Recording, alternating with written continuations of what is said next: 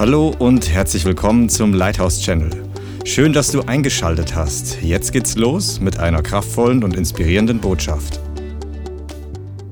Heute geht es um das Thema Scham und Schuld und Schande, aber vor allem Scham, dass es nicht dein Erbteil ist, weil der Heilige Geist gestern angefangen hat, ähm, nach dem Einsatz eigentlich, oder vielleicht war es auch zwischendurch, ich glaube, es war eher nachher, ähm, zu mir zu sprechen über das Thema Scham, dass viele von uns in unserer Beziehung zum Herrn, aber auch in unseren Beziehungen zueinander noch so geprägt sind von Scham, so dass wir nicht in der Freiheit sind, die uns gehört, durch das, was Jesus für uns getan hat. Jesus hat am Kreuz den kompletten Preis bezahlt für unsere Schuld und für unsere Sünde und damit auch für alle Konsequenzen Konsequenzen, die aus unserer Sünde herausgekommen sind. Und Scham und Schuld ist einfach, oder Scham besser gesagt, Schuld ist ja das, was wir ähm, verschulden durch unsere Sünde. Aber Scham ist eine Haltung, die sich zwischen uns und Gott schieben kann und eine Folge ist von unserer Sünde.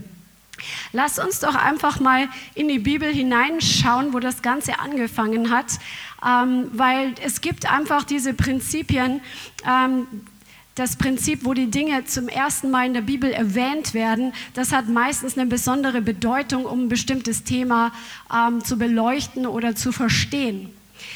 Als Gott am Anfang den Menschen geschaffen hat, hat er ihn sehr, sehr gut gemacht. Amen. Der Herr hat dich wunderbar gemacht. Glaubst du das? Come on, Halleluja. Und er hat dich und mich in seinem Ebenbild geschaffen und er hat uns diese Erde anvertraut, dass wir darüber herrschen sollen, dass wir über die Erde regieren sollen, dass wir über die Schöpfung regieren sollen und er hat uns gesegnet. Und wenn wir diese ähm, Schöpfungsgeschichte anschauen, dann sehen wir, dass Gott uns Menschen gemacht hat, um original eine Beziehung mit ihm zu haben. Das ist das, was wir auch ähm, das das Evangelium, der erste Punkt des Evangeliums ist das, dass wir geschaffen sind für eine Beziehung zu Gott. Wir sind nicht geschaffen, um in erster Linie hier auf der Erde irgendwas zu bewerkstelligen, irgendwelche Werke zu vollbringen, sondern die erste Bestimmung, zu der du bestimmt bist, ist in einer innigen, intimen Beziehung mit Gott zu leben. Amen. Gott wollte Familie haben. Deswegen hat er uns geschaffen. Er hat gesagt, lasst uns Menschen machen nach unserem Bild. Er hat dich geschaffen, weil er ein Gegenüber haben wollte, wo er sein Herz ausdrücken kann, wo er aber auch das keine Maschinen gemacht hat. Deswegen sind wir alle so verschieden und so originale. Jeder ist anders, jeder ist special, jeder hat einfach seine speziellen Fähigkeiten, sein ganz spezielles Aussehen und du bist einfach schön.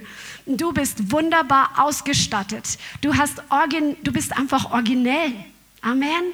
Weil Gott sich dich genau ausgedacht hat, wie du bist. Und das hat er gemacht, einfach weil er ein Gegenüber haben wollte, keine Roboter. Mit einem Roboter kannst du keine Beziehung haben. Amen. Weil der keinen freien Willen hat. Aber wir haben einen freien Willen und können die Liebe vom Vater empfangen und können aus diesem, was wir von ihm empfangen, ihn zurücklieben. Amen. Und wir können zurück reagieren und agieren mit ihm und einfach dieses Wechselspiel von Kommunikation und Austausch und das einfach auf so einer wunderbaren Ebene, wo Gott nicht sagt, ach ihr kleinen ähm, Fuzis, ihr kleinen Ameischen, äh, macht mal dies, macht mal das, ja, sondern einfach er wollte eine wunderbare Gemeinschaft mit uns Menschen haben. Deswegen hat er dich und mich gemacht. Und er hat den Menschen in den Garten Eden gesetzt. Und das Wort Eden bedeutet Vergnügen. Das Wort Eden bedeutet Genuss, Behagen, Wohlgefallen, Freude, Entzücken. Also er hat den Menschen an einen wunderbaren Ort gesetzt, wo es einfach wunderschön war, wo der Mensch sich absolut wohl gefühlt hat. Ja? Und als der Mensch noch nicht gesündigt hatte, gab es nichts in der Beziehung zwischen ihm und Gott.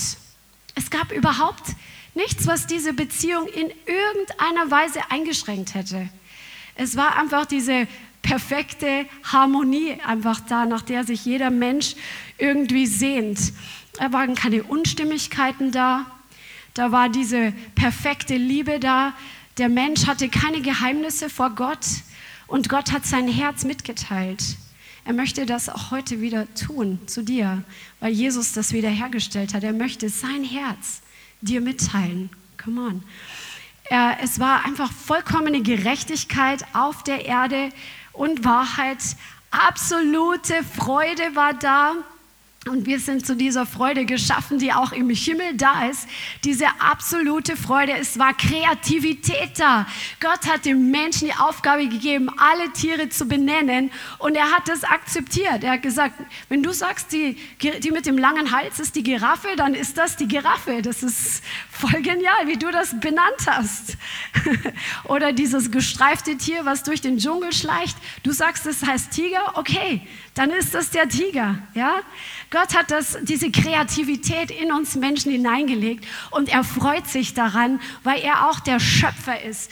Du hast diese Kreativität von Gott in dich hineingelegt bekommen und bei manchen von uns darf diese Kreativität noch mehr zum Vorschein kommen. Wir dürfen einfach neue Dinge hervorbringen mit ihm. Der eine von euch ist vielleicht berufen, Geschichten oder Gedichte zu schreiben. Der andere ist ein Erfinder oder du hast so clevere Ideen, wie man den Alltag einfach erleichtern kann. Und das hat Gott in dich hineingelegt. Und ähm, ja, es war kein Stolz auf der Erde, es war keine Erniedrigung, es war keine Rechthaberei da, es war einfach gegenseitige Ergänzung da, auch zwischen dem Mann und der Frau, die da waren. Perfekte Ergänzung. Das ist so absolut, Gott hat es sehr, sehr gut gemacht. Und da war einfach diese vollkommene Transparenz Gott gegenüber da und diese vollkommene Transparenz zwischen Mann und Frau war da. Die hatten keine Geheimnisse voreinander, die hatten eine offene Kommunikation zueinander. Und ähm, da gab es auch keinen Wettbewerb, wer von uns ist jetzt der Klügste, wer ist der Schlauste, wer kann das besser, ja, sondern eine Wertschätzung da für die Gaben des anderen. Ja, vielleicht kann der eine das besser, aber das war kein Grund, um zu streiten oder um zu sagen, äh, ich bin besser, weil ich kann das besser oder sowas. Das gab es nicht. Das war einfach diese perfekte Situation da oder wer ist intelligenter oder sonst was. Jeder hatte Wertschätzung für die Andersartigkeit des anderen. Der Mann für die Frau, die Frau für den Mann. Und Gott freute sich an den Menschen und an der gegenseitigen Ergänzung in all der Einzigartigkeit. Da war auch keine gegenseitige Manipulation da. Da hat man nicht versucht, der eine versucht, den anderen zu manipulieren, du musst es jetzt aber so machen oder zu dominieren. Und jeder war einfach wunderbar gemacht und Gott hat es angeguckt und es hat ihm sehr gut gefallen. Und da war diese volle Erfüllung auch von der Liebe Gottes da. Ein Prediger hat gesagt, das habe ich letzte Woche gehört, der Leif Hetland hat es gesagt, als Gott den Menschen aus Erde geformt hat, hat er ja zuerst den Mann gemacht. Das Erste, was Adam gesehen hat, war das Gesicht Gottes. Als Gott seinem Atem in, sein, in seine ähm, Atemwege eingehaucht hat, das Erste, was Adam gesehen hat, war Gott und diesen wunderbaren Gott, der voller Schönheit ist, der voller Liebe ist. Und dann hat Gott von Adam einfach diesen Teil rausgenommen, die Rippe oder das Gen, wie auch immer man das übersetzt, und hat die Frau draus gemacht. Und das Erste, was die Frau gesehen hat, war das Gesicht Gottes. Das ist so gut beschrieben, so dass man einfach dieses Verständnis bekommt, als alles noch ohne Sünde war, war die war Eva, war Adam, sie waren einfach, die hatten diese Liebe von Gott bekommen und uneingeschränkt empfangen. Sie haben nicht gesagt, oh, ich bin nicht würdig, das gab es da nicht. Und sie haben aus dieser Liebe heraus ihre gegenseitige Beziehung gehabt und zu Gott zurückgeliebt. Da, so, dafür sind wir geschaffen worden. Das ist der ursprüngliche Plan Gottes. Amen. Halleluja. Und auch heute noch, jetzt wo du mit Jesus, durch Jesus versöhnt bist mit dem Vater, da kannst du sehen, wie das Wort jetzt auch über dich sagt. Im Psalm 37, Vers 23, der Herr leitet die Schritte des Gerechten. Er freut sich an jedem Detail ihres Lebens. Der Herr freut sich an jedem Detail deines Lebens. Und dann lesen wir jetzt mal, was dann passiert ist, sodass leider diese ganze Perfektheit zerstört wurde. In 1. Mose Kapitel 2, Vers 25 steht, und sie beide waren nackt und der Mensch und seine Frau und sie schämten sich nicht. Das heißt, es gab überhaupt keine Scham. Sie waren einfach in dieser perfekten Umgebung, in diesen perfekten Beziehungen zu Gott, zueinander. Da gab es keinen Grund, sich zu schämen. Da war einfach die Herrlichkeit Gottes da. Sie haben nichts vermisst. Und der Mensch hatte auch keine Schuld. Und dann schauen wir an, was passiert ist. In 1. Mose 3, Vers 1 bis 7 lesen wir mal die Stelle. Die Schlange war listiger als alle Tiere des Feldes, die Gott der Herr gemacht hatte. Und sie sprach zu der Frau, hat Gott wirklich gesagt, von allen Bäumen des Gartens dürft ihr essen? Da sagte die Frau zur Schlange, von den Früchten der Bäume des Gartens essen wir. Aber von den Früchten des Baumes, der in der Mitte des Gartens steht, hat Gott gesagt, ihr sollt nicht davon essen und ihr sollt sie nicht berühren, damit ihr nicht sterbt. Da sagte die Schlange zur Frau, keineswegs werdet ihr sterben, sondern Gott weiß, an dem Tag, da ihr davon esst, werden eure Augen aufgetan und ihr werdet sein wie Gott, erkennend Gutes und Böses.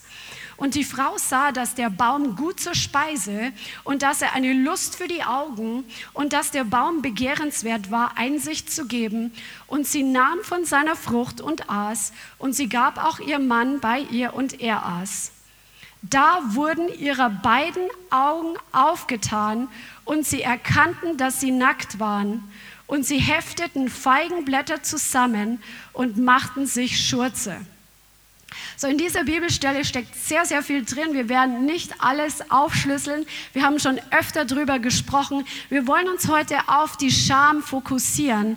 Die Scham hat sich in dem Punkt eingestellt, weil sie haben sich sofort das Bedürfnis gehabt, sich zu bedecken, nachdem sie sich versündigt hatten.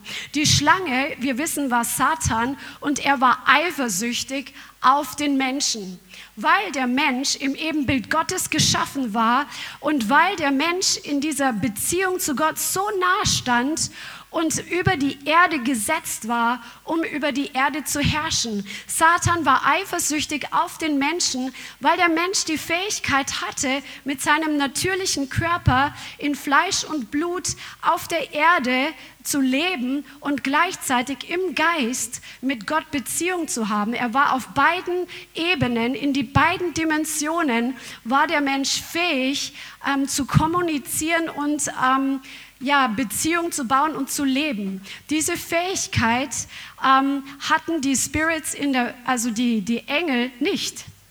Auf Dauer in beiden Bereichen sich zu bewegen. Also die Dämonen nicht und die Engel nicht. Wir wissen, dass Engel sich auch mal auf, äh, auf der Erde manifestieren, sodass man denkt, es sind Menschen. Das schreibt einer von den Aposteln in den Briefen. Aber wir wissen, dass sie nicht auf Dauer hier auf Erden leben. Aber der Mensch hat diese Fähigkeit und das hat dem Feind nicht gefallen und äh, verschiedene andere Punkte. Und dann kam er, um den Menschen mit derselben Sünde zu verführen, mit der er selbst den Himmel verlassen musste. Denn Satan war vorher dieser Anbetungsleiter, dieser wunderschöne, herrliche Engel im Himmel, der ähm, Gott angebetet hat und die Anbetung des Himmels geführt und geleitet hat. Und ähm, er wollte sein wie Gott. Es gibt zwei Bibelstellen, das ist, ich glaube, Hesekiel 28 und Jesaja 16 oder umgekehrt. Jesaja 14. Genau, da kannst du das nochmal genau nachlesen, was da passiert ist, falls du das noch nie gehört hast. Aber er wollte sein wie Gott. In dem einen dieser Kapitel steht, ich werde mich erheben. Ich will das tun. Ich will. Der hat sich um sich selber gedreht. Er wollte sein wie Gott. Was sagt Satan zu Menschen? Wenn ihr von dieser Frucht erst werdet, ihr sein wie Gott. Und Gott will das nicht. Das Problem oder der Haken dabei, der Mensch war nach dem Ebenbild Gottes geschaffen. Er hatte schon die Position, die Gott ihm zugedacht hatte. Und diese Frage, die die Schlange gestellt hat, hat Gott wirklich gesagt, sollte das Reden Gottes in Frage stellen, damit der Mensch anfängt zu denken, Gott will mir ja was vorenthalten. Und das ist die Schliche des Feindes, auch heute immer wieder, dass er uns einredet, ja, Gott will ja nicht, dass du Spaß hast und deswegen dich betrinkst. Und Gott will ja nicht. Er will dir ja was vorenthalten. Er hat das pervertiert und Gott als böse, als hinterlistig dargestellt vor den Menschen, was er selbst aber war. Die Schlange ist hinterlistig. Gott ist nicht hinterlistig, Gott ist direkt, er ist gerade. Er sagt, was er denkt, er sagt, er, er spricht die Wahrheit. Gott ist nicht falsch, aber die Schlange ist falsch. Und Eva ist auf die Stimme reingefallen auf dieses Reden, hat die Sünde getan, wie wir wissen. Wie gesagt, wir gehen jetzt nicht in alle Details hinein hat ihr Mann zu essen gegeben und da kam dieser Bruch in die Beziehung zwischen Gott und den Menschen durch die Sünde. Gott hat gesagt, an dem Tag, wo ihr, wo ihr von diesem Baum esst, werdet ihr sterben. Das bedeutet, der Mensch ist jetzt nicht auf der Stelle tot umgefallen, aber im Geist ist er gestorben. Seine Beziehung zu Gott, die er von Geist zu Geist hatte, in dieser Dimension des Geistes, ist abgeschnitten worden. Und es war wie diese Trennmauer zwischen Gott und dem Menschen. Und sofort war diese Scham, hat sich sofort als erstes Symptom eingestellt. Der Mensch merkt, wow, ich habe irgendwas verloren, ich fühle mich so nackig, ich, ähm, ich muss mich irgendwie bedecken, ich muss mich irgendwie verstecken. Und da ist die Scham reingekommen mit der Schuld. Amen. Scham ist unmittelbar eine Folge unserer Trennung von Gott, was durch die Sünde passiert ist. Was ist jetzt Scham? Scham ist das Gefühl, bloßgestellt zu werden. Denk einfach mal an eine furchtbar peinliche Situation. Stell dir mal vor, du bist auf einer Hochzeit und es gibt das tolle Hochzeitsmahl und die Soße kleckert dir genau in die Mitte aufs Kleid, wo es jeder sehen kann. Das ist eine super peinliche Situation und dann schämt man sich, oder? Dann will man das bedecken. Oder man sieht es bei den kleinen Kindern, wenn man sagt, du hast du das und das gemacht, was du nicht tun solltest. Und die Kinder wollen sich sofort verstecken oder das Gesicht verbergen. Mein kleiner Bruder hat dann immer schnell die Augen zugemacht, weil er dachte, wenn er uns nicht sieht, sehen wir ihn auch nicht.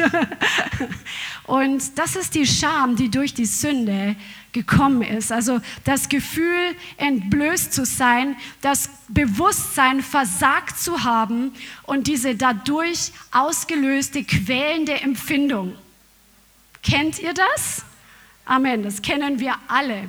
Das hebräische Wort heißt übrigens Busch, ist gar interessant, also B-O-O-S-H spricht man aber Busch. Es bedeutet auch überwältigt sein oder verwirrt sein oder irritiert sein. Und das äußert sich zufällig auf der ganzen Welt gleich. Der Kopf senkt sich, der Blick senkt sich. Ähm, man hat das Gefühl, sich verstecken zu wollen. Ist auch sehr interessant, was medizinisch passiert. Ähm, da werden verschiedene Faktoren ausgelöst. Da will ich euch jetzt nicht zu tief reinführen, aber wenn es interessiert, meldet euch nachher bei mir. Ich finde es voll spannend. Aber der Mensch hat sofort versucht, seine Scham selbst zu bedecken. Das, was er vermasselt hat, nicht in Ordnung zu bringen und zu Gott zu gehen, sondern selbst etwas zu tun, um diese Scham zu vertuschen. Den Tisch, äh, den Fleck auf der Tischdecke schnell eine Vase draufzustellen oder den Fettfleck auf dem Hochzeitskleid schnell mit irgendeinem Schal zu decken. Ja? Der Mensch, der will ja angenommen werden. Der Mensch hat das Gefühl, er möchte einfach geliebt sein, weil dafür sind wir geschaffen aber durch die Sünde haben wir es vermasselt, aber da kommen wir leider aus eigener Kraft nicht raus oder Gott sei Dank, weil Gott hatte von Anfang an den Rettungsplan, weil es steht geschrieben, dass Jesus das Lamm ist, das von Grundlegung der Welt an schon bereitet war. Halleluja. Aber wir wollen unsere Schuld verstecken, unsere Schwächen verstecken und ähm, tun das Gott gegenüber und einander gegenüber. Amen. Und das passiert manchmal, und dieses Bild von den Feigenblättern steht auch für religiöse Werke. Das ist, was wir in Religion sehr stark sehen. Der Mensch weiß, dass er sich schuldig gemacht hat vor Gott. Jeder Mensch spürt irgendwo, wenn er ehrlich ist, ob er wiedergeboren ist oder nicht, dass er nicht gerecht ist, dass er nicht heilig ist und dass wir uns selber nicht besser machen können. Und Religion ist der Versuch, diese Scham zu bedecken mit guten Werken.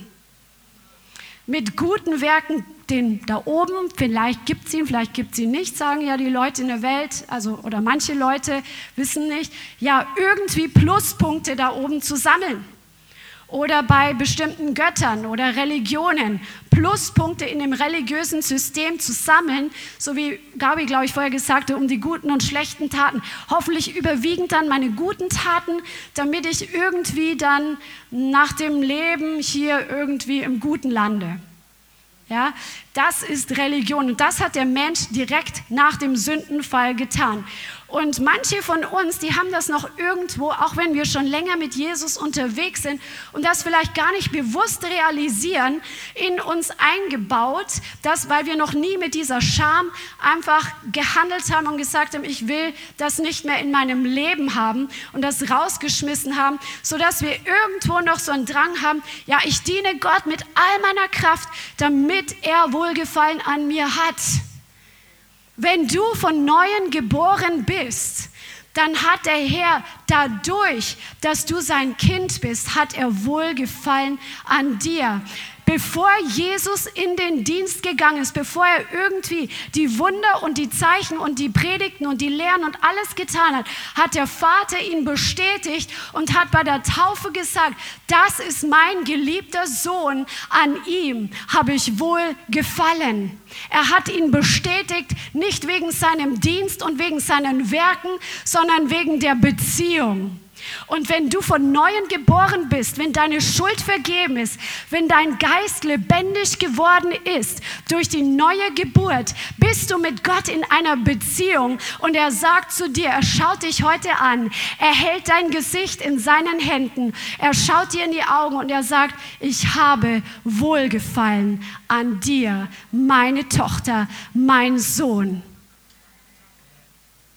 Du musst es nicht mit Werken versuchen, ihm recht zu machen, sondern das Pferd von vorne aufzäumen und nicht von hinten. Aus dieser Liebe heraus wollen wir Gott gehorchen. Aus dieser Liebe heraus geben wir Opfer. Aus dieser Liebe heraus entscheiden wir, das zu tun, was Jesus gesagt hat, dass wir tun und in seiner Kraft zu gehen. Amen. Und unser Fleisch zu kreuzigen. Aus der Liebe zu Gott heraus, die wir zuerst empfangen, damit wir andere dann lieben können, nachdem wir angefangen haben, uns selbst auch zu lieben mit der Liebe, mit der der Vater uns liebt. Liebst du dich selbst oder lehnst du dich selbst ab? Schämst du dich für dich selbst? Schämst du dich für deine Geschwister in der Gemeinde? Dann möchte der Herr dich freisetzen davon weil Scham ist nicht dein Erbteil.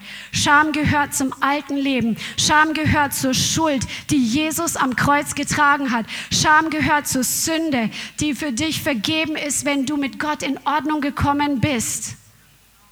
Du kannst frei sein von Scham und du kannst in dieser vollkommenen Geliebtsein leben und diese Liebe annehmen und weitergeben und als Motiv nehmen für deinen äh, für deine Nachfolge. Und manche sagen, oh, je mehr ich bete, je mehr ich in Zungen bete, vielleicht auch wir Charismatiker, je mehr ich Lobpreis mache und evangelisiere, desto mehr gefalle ich Gott.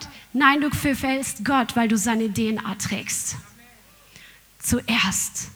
Und aus dieser DNA heraus tust du die Werke, die er vorbereitet hat für dich. Amen. Das mit dem, das ist mein geliebter Sohn, an dir habe ich wohlgefallen. Wer es nachlesen möchte, ist Lukas 3, 21. Kannst du dir gerne aufschreiben, Lukas 3, Vers 21. Und manche von uns merken gar nicht, dass wir manchmal diese Haltung des älteren Sohnes von dem Vater mit den zwei Söhnen, der eine war der sogenannte verlorene Sohn, ich denke, ihr kennt die Geschichte, der andere war der ältere Bruder, von dem wir neulich schon gesprochen hatten, der zu Hause war und diese Haltung hatte, ich habe dein Gebot nicht übertreten. Ich habe dir die ganze Zeit gedient. Und wo ist jetzt bitte schön meine Party? Wo ist mein geschlachtetes Kalb? Man wird so bitter, wenn man nicht angezapft ist an die Liebe des Vaters. Oder man wird so wie Martha die so beschäftigt war. Lass uns mal die Geschichte lesen. Ich glaube, dass der Herr einige von uns zurückführt in diese Intimität mit ihm, dass wir die First Things First sein lassen, nämlich das, wozu wir zuerst geschaffen sind, nämlich diese Beziehung mit dem Vater, dass wir da zurückkommen und dass wir die Dinge, die uns vielleicht ein bisschen in Religiosität geführt haben oder führen wollen, dass wir sie aus unserem Leben entfernen und aus der Haltung der Liebe heraus dem Jesus und dem Vater folgen. Amen. Lukas Kapitel 10 und äh, wir lesen ab Vers 38. Lukas Kapitel 10 und ab Vers 38. Es geschah aber, als sie ihres Weges zogen, also Jesus und seine Jünger, dass er in ein Dorf kam und eine Frau mit Namen Martha nahm ihn auf. Und diese hatte eine Schwester genannt Maria, die sich auch zu den Füßen Jesu niedersetzte und seinem Wort zuhörte. Martha aber war sehr beschäftigt, sag mal sehr beschäftigt, mit vielem Dienen. Sie trat aber hinzu und sprach, Herr, kümmert es dich nicht, dass meine Schwester mich allein gelassen hat zu dienen. Sag ihr doch, dass sie mir helfe. Guck mal, Jesus, der Retter, kommt in dein Haus mit seinen Jüngern. Du willst ihm das beste Essen hinstellen, oder? Das Haus muss blitzblank geputzt sein. Es muss alles tiptop sein, weil jetzt dienen wir dem König der Könige kann ich komplett nachvollziehen, diese Haltung. Aber Jesus hat was anderes für wichtiger befunden. Amen. Sag ihr doch, dass sie mir helfe. Jesus antwortete und sprach zu ihr, Martha, Martha, du bist besorgt und beunruhigt um viele Dinge. Eins aber ist nötig. Maria hat das gute Teil erwählt, das nicht von ihr genommen wird. Dieses Wort, wo im Vers ähm, 40 steht, Martha war sehr beschäftigt, heißt, sie war abgelenkt. Das griechische Wort heißt auch abgelenkt. Das griechische Wort heißt auch mental getrieben. Kennen wir das aus unserer Gesellschaft? So viele Einflüsse auf unseren Kopf, auf unsere Gedanken, auf unseren Verstand, die ganzen Umstände, abgelenkt von der Gegenwart Gottes mental getrieben für die Sachen, die erledigt werden müssen. Ich stecke auch in diesen Schuhen, weil man immer wieder sich einfach bewusst machen muss, auf was Jesus Wert legt. Amen. Und sie war mental getrieben mit vielem Dienen. Also sie war abgelenkt von dem Wesentlichen durch viel Dienen. Amen. Und dann sagt Jesus zu ihr, Martha, Martha, du bist besorgt und beunruhigt um viele Dinge. Dieses Wort besorgt heißt anxious, ängstlich, wegen vielen Dingen. Maria saß wirklich in diesem Frieden, in dieser Allerseelenruhe zu den Füßen Jesu und hat gehört, was der König der Könige, der heute bei ihnen zu Gast ist, was er zu sagen hat. Sie hat zugehört, was sein Herz bewegt. Sie hat zugehört, was er sagt, was für sie wichtig ist. Das war für Jesus der wichtigere Teil, der bessere Teil. Und wir wissen, dass sie eine Nachfolgerin war, weil sie waren Freunde von Jesus und sie haben ihm echt gedient und alles Mögliche. Die tauchen immer wieder, diese drei Geschwister eigentlich in der Bibel auf. Aber Jesus hat es gewertschätzt und hat gesagt, nee, hat jetzt nicht gesagt, komm, du hilfst jetzt mal deiner Schwester, damit ich hier ein super Essen bekomme, sondern das ist wertvoll. Deine Zeit zu den Füßen Jesu ist dem Herrn kostbar. Es ist dem Herrn wertvoll. Er wertschätzt das, wenn du dir Zeit nimmst, ihm zuzuhören und einfach an seinem Herzschlag zu sitzen. Lass dich nicht durch diesen religiösen Spirit, der dich dazu bringen möchte, deine Scham zu bedecken, was vielleicht noch von der Vergangenheit noch so eine Gewohnheit ist, dich abzulenken von der Gegenwart des Herrn und von dem Wesentlichen, eine Spur daneben zu gehen von dem Main Way, den der Herr für dich vorbereitet hat.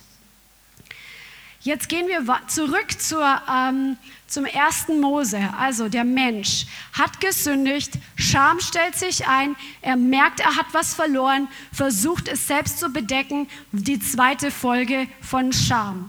Im 1. Mose 3, Vers 8.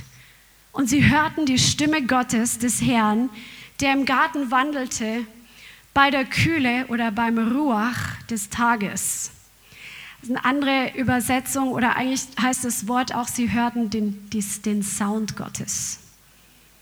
Wow, als Gott in den Garten gekommen ist, sie kannten den Sound Jahwes, als er in Eden gekommen ist, in der Kühle, im Ruach, im Wind des Abends oder des Tages.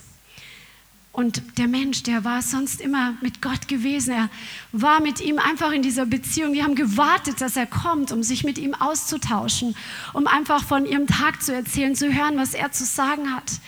Und jetzt, jetzt ist die Sünde da und die, sie, sie sind innerlich gestorben. Sie waren abgeschnitten von Gott und sie hatten diese Scham auf einmal, das Gefühl, es fehlt mir was.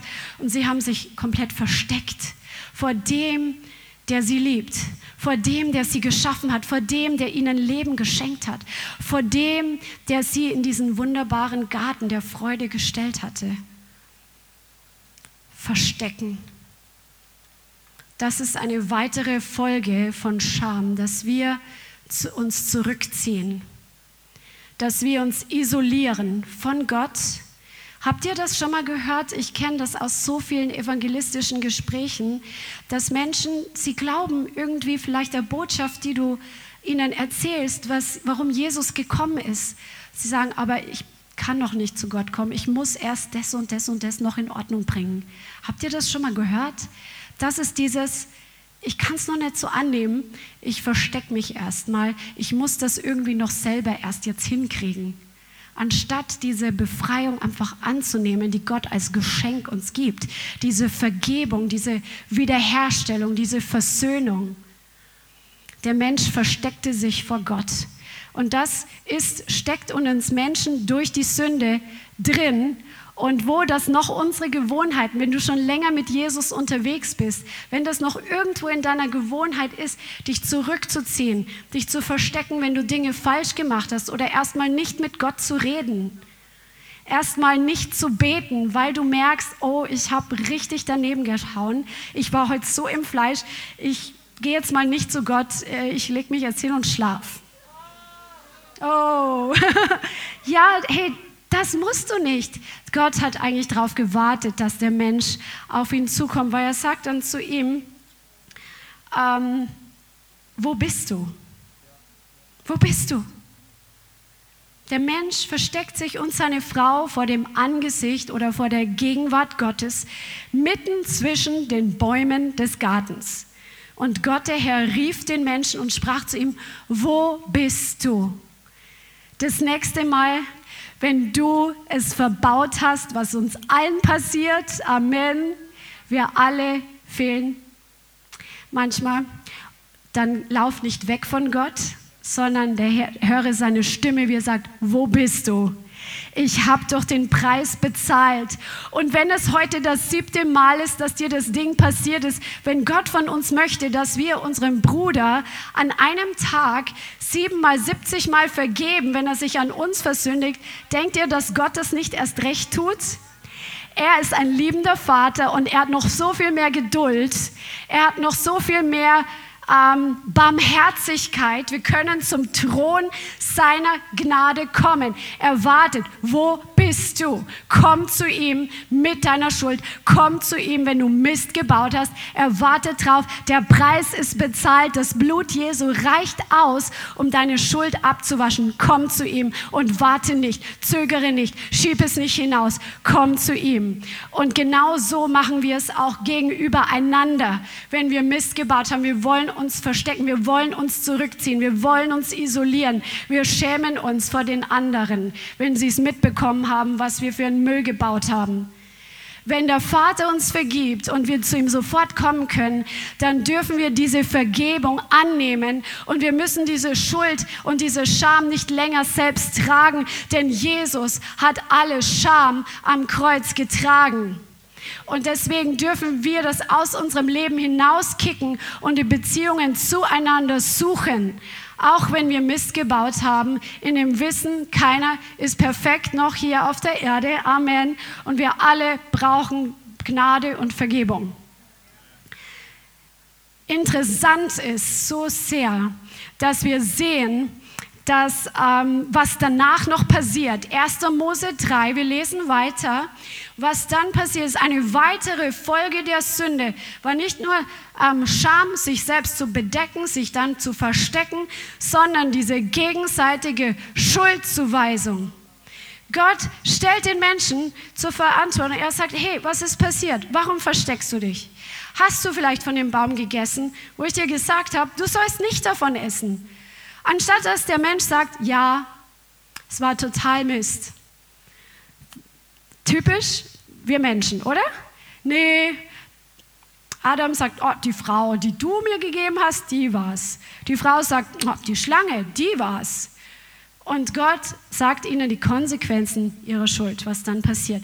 So, Schuldzuweisung muss kein Teil mehr in unserem Leben sein. Lass uns wirklich zu Leuten werden, und ich spreche das auch für mich selber, I'm preaching for myself, Amen, dass wir wirklich ähm, nicht die Schuld einander zuweisen, nicht auf den anderen zeigen, sondern für unseren Teil die Verantwortung, Verantwortung vor Gott und vor den Menschen übernehmen. Amen. Und als Jesus hier auf der Erde war, er hat perfekt gelebt. Er hat nicht gesündigt. Er war das Abbild des Vaters, der voller Liebe im Himmel ist hier in Fleisch und Blut auf der Erde. Er hat überhaupt nicht gesündigt.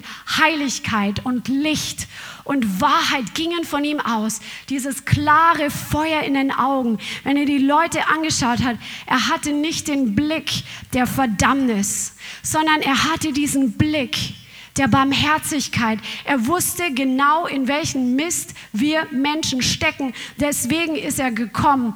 Denn so sehr hat Gott die Welt geliebt, dass er seinen Sohn gesandt hat, um uns zu retten. Das war sein Motiv, auf die Erde zu kommen.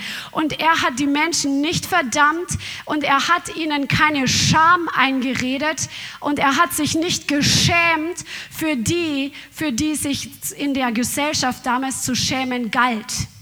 Er hat mit den Prostituierten Gemeinschaft gehabt, um ihnen die Wahrheit zu bringen, um ihnen die Liebe zu zeigen, die der Vater im Himmel zu ihnen hat.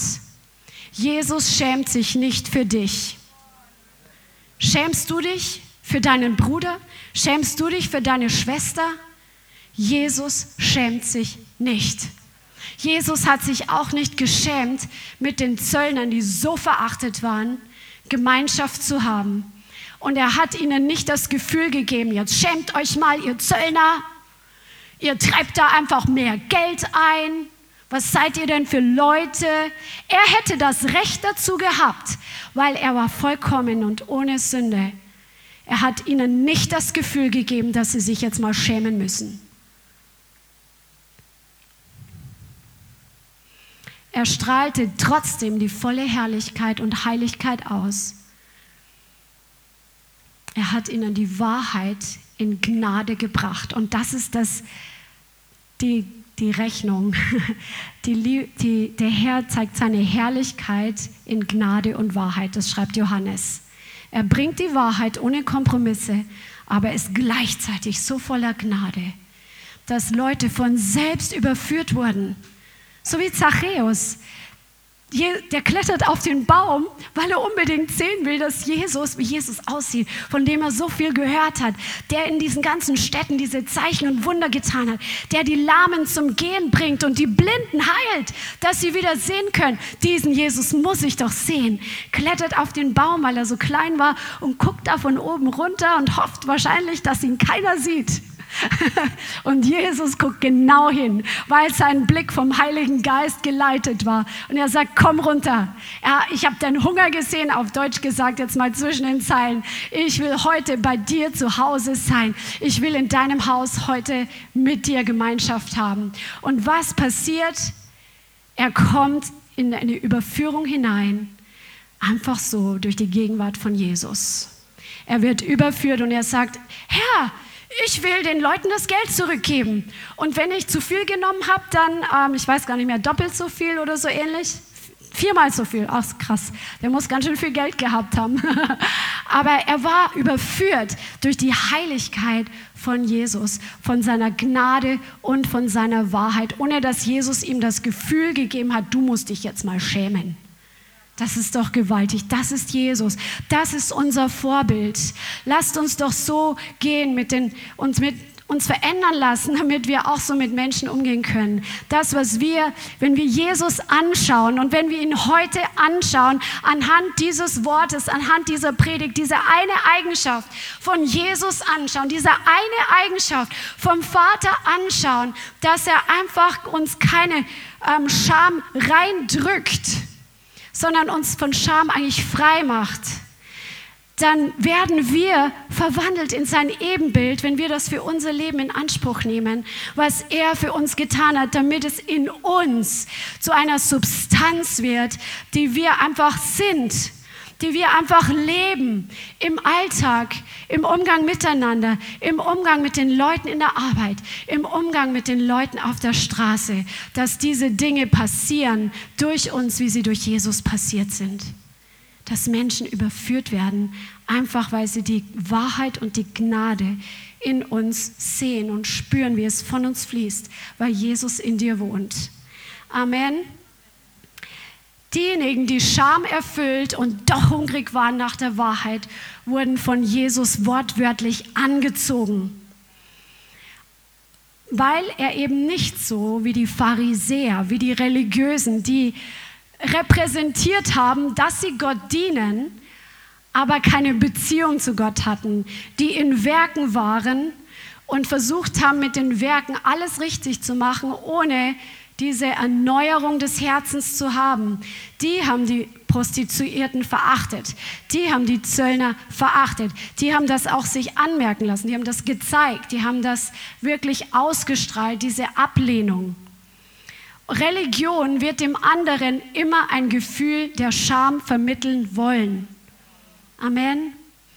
Und Jesus hat es den Pharisäern direkt gesagt. Er hat ihnen in Situationen, die wir in den, in den Evangelium sehen, er hat die Dinge angesprochen. Warum? Sie mussten, sie brauchten einen Vorschlaghammer, weil sie stolz waren und Gott den Stolzen widersteht. Das war die Chance, die Jesus ihnen gegeben hat, dass er ihnen so hart die Wahrheit sagen musste, weil sie auf eine andere Art und Weise nicht aufgerüttelt worden wären.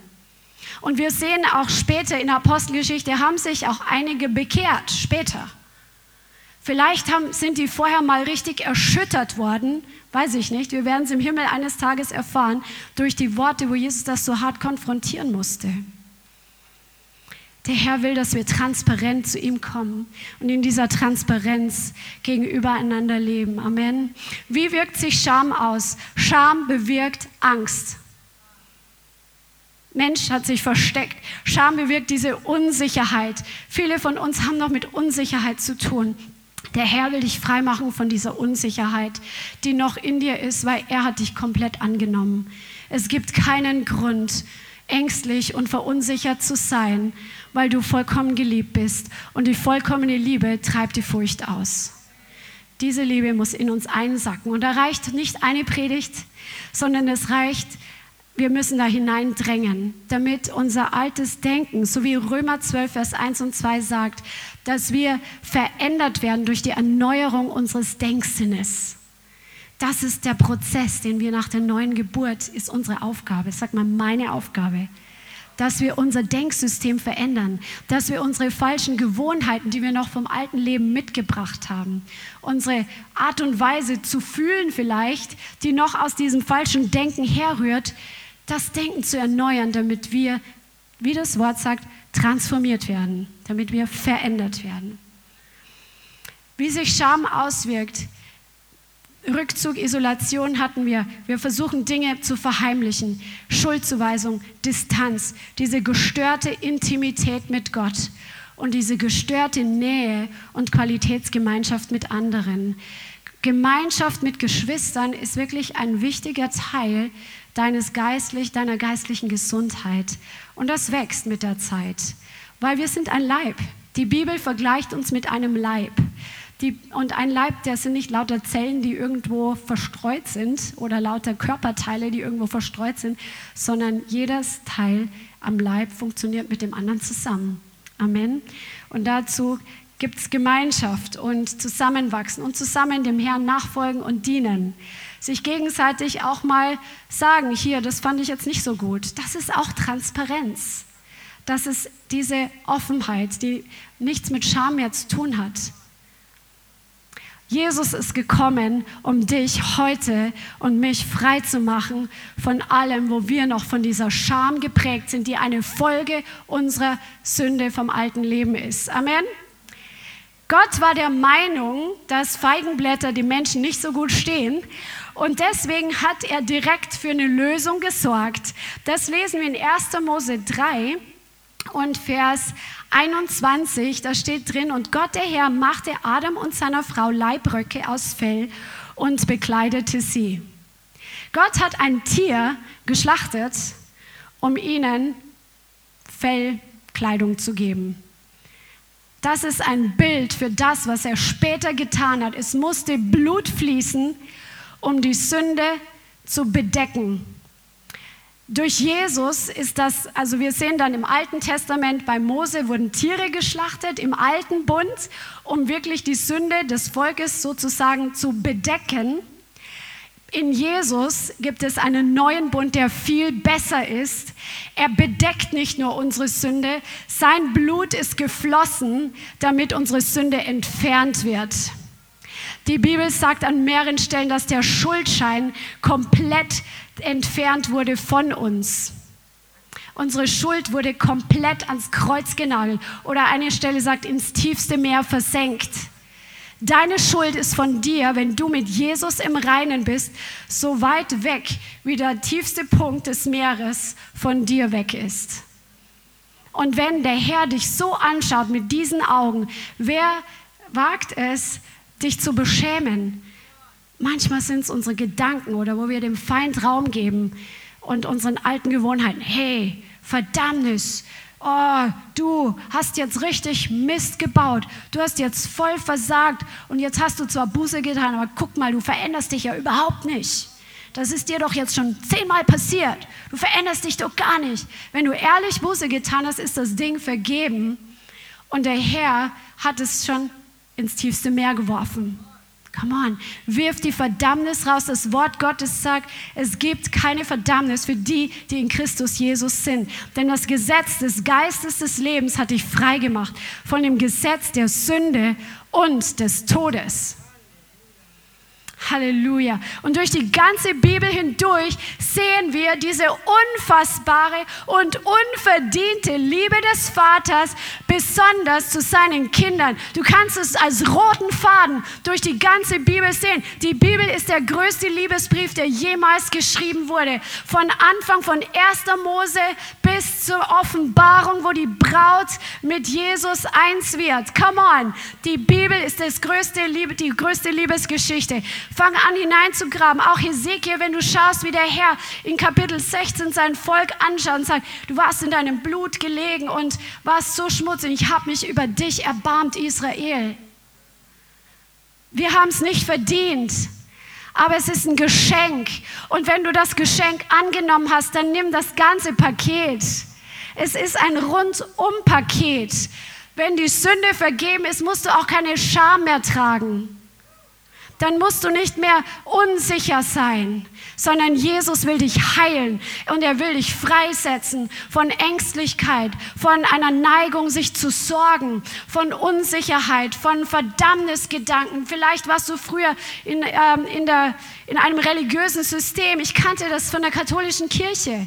Dieses Verdammnisgefühl, Gott ist sauer auf mich, ich muss es irgendwie gut machen. Wenn dich das noch prägt, der Herr will dich frei machen. Lass uns mal sehen, was der Herr uns für Kleider angezogen hat. Schlag mal Jesaja 61 auf. Er hat uns, er sieht uns an und wir sind nicht nackt und bloß in seinen Augen. Wenn du von Neuem geboren bist, dann hat er dir neue Kleider gegeben. Jesaja 61, Vers 7 weil ihre Schande oder weil ihre Scham doppelt war und sie Schmach oder Beschimpfung besaßen als ihr Erbteil. Darum werden sie in ihrem Land das Doppelte besitzen.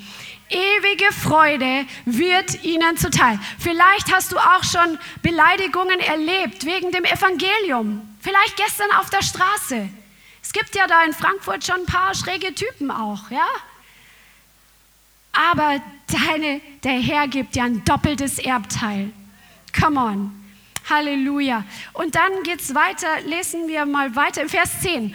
Freuen, ja, freuen will ich mich in dem Herrn. Jubeln soll meine Seele in meinem Gott, denn er hat mich, er hat dich bekleidet mit Kleidern der Rettung, mit Kleidern des Heils. Er hat dir den Mantel der Gerechtigkeit gegeben, wie der Bräutigam sich nach Priesterart mit dem Kopfschmuck und wie die Braut sich mit ihrem Geschmeide schmückt. So hat der Herr dich bekleidet. Er sieht dich an und er sieht diesen Mantel der Gerechtigkeit. Er sieht diesen Kopfschmuck. Und er schaut dich an und er sagt, das sind die Kleider der Rettung. Die hat ähm, Sabine empfangen, weil sie an diesem Tag von neuem geboren wurde. Hat sie jetzt Kleider der Rettung an. Sie ist nicht mehr nackt und voller Scham, sondern sie ist wunderschön. Sie ist herrlich gemacht. Und das sehen wir auch, wenn wir in, der, in Hohelied sehen, wie der Bräutigam sich an seiner Braut freut, was wirklich ein Bild ist für deine und meine Beziehung zu Jesus. Die Bibel sagt, wir sind die Braut Christi. Und im Hohelied sehen wir, dass Jesus die ganze Zeit dabei ist, seiner Braut Komplimente zu machen und seine Braut ihm. Wenn du das jetzt überträgst, also auf Jesus und seine Braut. Jesus ist dabei, dir Komplimente zu machen. Er schaut dich voller Liebe an. Er sieht dich als seine Braut und er sagt dir, was er an dir schön findet. Lest mal das Hohelied. Wie der Bräutigam zu seiner Braut war, deine Zähne, die sind so blitzweiß und seine Haare. Und Öffne dein Ohr und fang an, die Stimme des Herrn zu hören. Oft sind wir so beschäftigt, ihn anzubeten und ihm zu dienen, dass wir manchmal vergessen, unsere Ohren zu spitzen, um zu hören, was der Bräutigam uns zu sagen hat, wo er uns sagt, nicht nur, dass wir ihm sagen, dass wir ihn lieben, das ist die Antwort, aber wo er uns sagt, dass er uns liebt, dass er dich liebt, wo er dir sagt, was er an dir wertschätzt Hörst du diese Stimme? Du brauchst dafür Ohren des Glaubens. Wenn du das nicht hörst, er möchte dir das jeden Tag geben. Das Wort sagt im Psalm 139, dass die Gedanken des Herrn sind wie der Sand am Meer. Wollte ich sie zählen? Geht nicht. Wenn er nur fünf Gedanken, die er hat, am Tag dir mitteilt, was er dir zu sagen hat, das ist schon ein großer Unterschied. Fang an, dich danach auszustrecken, wenn du das bisher nicht gehört hast. Dass wirklich diese Botschaft in deinem tiefsten Herzen ankommt, was er dir persönlich zu sagen hat als seiner Braut.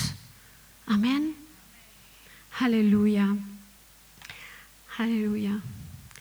Scham ist nicht dein Erbteil. Lasst uns noch ein paar Bibelverse anschauen, wo wir das sehen, dass das einfach kein Teil ist von uns. Psalm 25, Vers 2 und 3. Psalm 25, Vers 3, 2 und 3. Mein Gott, auf dich vertraue ich. Lass mich nicht zu Schanden werden.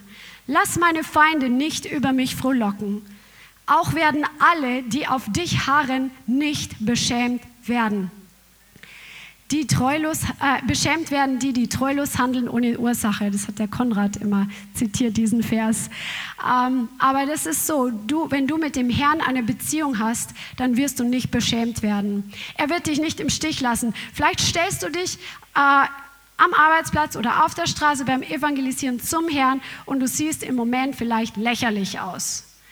Zieh dir die Scham nicht an, die andere dir reindrücken wollen, weil wenn du auf den Herrn vertraust, auch wenn du siehst, dass sein Wort sich jetzt nicht sofort im Moment erfüllt, auf seinem Wort stehst du auf einem sicheren Boden.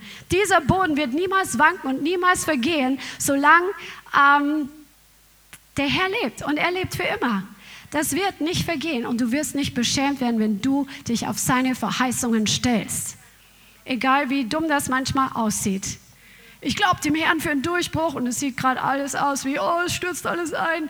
Nein, du wirst nicht beschämt werden, wenn du auf seinen Verheißungen dich stellst. Amen. Jesaja 45, Vers 17. Jesaja 45, Vers 17.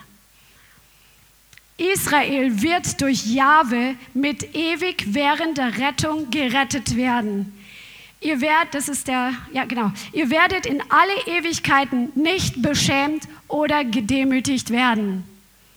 Das ist seine Verheißung für dich. In Jesaja 49, Vers 23. Teil B, also der zweite Teil des Verses, Jesaja 49, Vers 23. Dann wirst du erkennen, dass ich bin. Die auf mich hoffen werden, nicht beschämt werden. Come on. Also stell dich auf die Verheißungen des Herrn. Du wirst nicht beschämt werden, du wirst nicht dastehen und es wird alles nur lächerlich sein, sondern der Herr stellt sich zu seinem Kind und er stellt sich vor allem zu seinem Wort. Und wenn du auf seinem Wort stehst, dann stehst du auf dem richtigen Platz. Amen. Halleluja. Und auch Jesus, er wurde in seinen letzten Stunden, bevor er gestorben ist, ähm, ist er so verspottet worden. Ich habe schon mal drüber gepredigt. Er wurde so zur Schau gestellt. Man hat ihn so ausgelacht. Man hat ihn so einfach lächerlich hingestellt. Und er hat das alles erduldet. Und ähm, verschiedene, da gibt es so eine ganze coole Sachen. Er hat dann Psalmen wirklich zitiert, wo er gesagt hat, mein Gott, mein Gott, warum hast du dich verlassen? Er zitiert Psalm 22, wo ein paar Verse weiter hinten steht, sie vertrauten auf dich und wurden nicht beschämt. Jesus, es sah in dem Moment aus, als ob er völlig versagt hätte für in den Augen der Welt. Jetzt der, der gesagt hat, er ist der König, der, der gesagt hat, er ist der Sohn Gottes, jetzt hängt er da am Kreuz da, völlig ausgeliefert. Was ist jetzt mit seiner Kraft? Die haben ihn komplett verspottet und ausgelacht, ihn nackt ans Kreuz gehängt. Er hat die Scham, es war von außen, sah es aus wie Scham, aber er hat sich auf das Wort gestellt. Und deswegen war die Scham, hat er sie nicht geachtet sondern im Hebräer 12, Vers 1 und 2.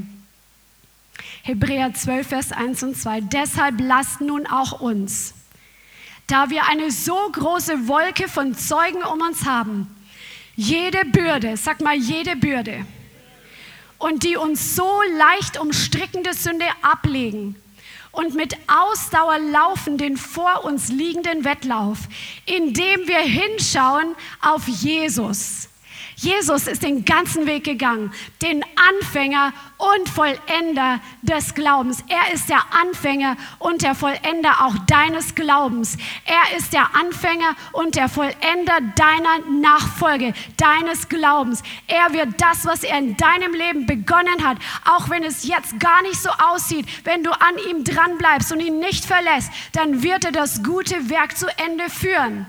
Amen. Er ist dein Anfänger und dein Vollender deines Glaubens, der um der vor ihm liegenden Freude willen die Schande oder die Scham nicht achtete und das Kreuz erduldete und sich gesetzt hat zur Rechten Gottes. Er wusste, es liegt eine Freude vor ihm. Er wird beim Vater sein. Er wusste, es liegt die Freude vor ihm, dass er bald eine ganze Familie im Himmel haben wird. Er hat sich auf dich gefreut und deswegen hat er das, was nach von außen auf ihn als Scham eingeprasselt ist und wo er so verspottet wurde, es hat ihm nichts ausgemacht, weil sein Fokus war auf die Freude, die vor ihm liegt. Lass deinen Fokus auf Jesus sein und auf seinen Verheißungen. Dann egal, was du gerade durchgehst, wenn es gerade nicht einfach ist, das hat alles keinen Wert im Vergleich zu der Freude, die im Himmel auf dich wartet. Come on, stell dich auf die Verheißungen Gottes. Amen, Amen. Und heute, wenn du heute gemerkt hast, in meinem Leben ist sind noch so Spuren, wo ich einfach so eine Neigung habe, einfach ängstlich zu zittern, wenn ich irgendwas tun soll. Oder wenn, wenn du zu tun hast mit Verdammnisgedanken, die dich plagen, auch wenn du schon Buße getan hast von Sachen. Wenn du zu tun hast mit einem sorgenvollen Herzen. Wenn du merkst, du bist von Jesus weggekommen, von dieser Intimität mit ihm, weil du so viel beschäftigt warst und mental einfach abgelenkt warst. Heute ist der Tag, wo der Herr dir neu begegnen möchte, wo er heute dein Herz berühren möchte, wo er dich heute freisetzen möchte, wenn du Freisetzung brauchst, wo er dich heute an sein Herz ziehen möchte, wenn du einfach dich von ihm sozusagen zeitmäßig und ablenkungsmäßig von ihm entfernt hast. Komm heute zu Jesus, komm heute zu ihm. Seine Heilungskraft wird heute hier an diesem Ort wirken, auch für dich online der du jetzt online zuschaust und zugeschaut hast. Wir werden jetzt gleich ins Gebet gehen und ich weiß, die Salbung des Heiligen Geistes ist hier. Das Wort sagt in Jesaja 61, dass seine Salbung da ist, um zerbrochene Herzen zu heilen. Seine Salbung ist da, um das Joch von deinen Schultern zu brechen, was dich belastet hat. Er ist gekommen, um das zu suchen und zu retten, was verloren ist. Er will dir heute begegnen. Amen. Halleluja. Lasst uns jetzt einfach ins Gebet gehen. Vielleicht möchtet ihr einfach aufstehen und dass wir zusammen reagieren auf das Reden Gottes, was er heute zu dir gesprochen hat.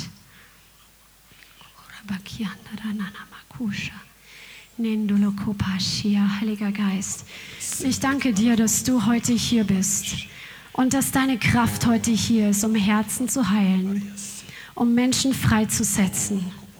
Ich danke dir, dass dein Blut geflossen ist, Jesus, und dass du diesen vollkommenen Preis bezahlt hast, um uns vollkommen frei zu machen, um uns zurückzubringen in diese perfekte Beziehung mit dem Vater. Halleluja. Fang einfach an, in Sprachen zu beten. Kora baba kianda da da da bakushuri di kinda la da da masur. 我是十四节，我上三四节，做人子，我是十四节，我让看子，每况且他们送我上次的经济，你不强差能束缚相差，你不让他们数量生气进他。你不喊他的经济无数世你不让他们送我上次，你能气看子。你 tolle Mansi, Heiliger Geist, ich bitte dich, dass du jetzt kommst und dass du jedem zuteilst, auch denen, die online zuschauen, was jeder Einzelne braucht heute an diesem Tag. Ich danke dir, dass dein Öl jetzt fließt. Vielen Dank fürs Zuhören.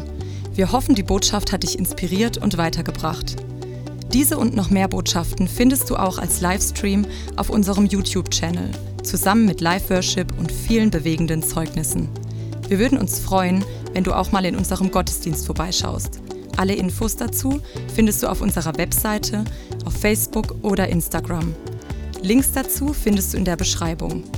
Schreib uns gerne dein Zeugnis oder dein Gebetsanliegen unter info at lighthouse.center.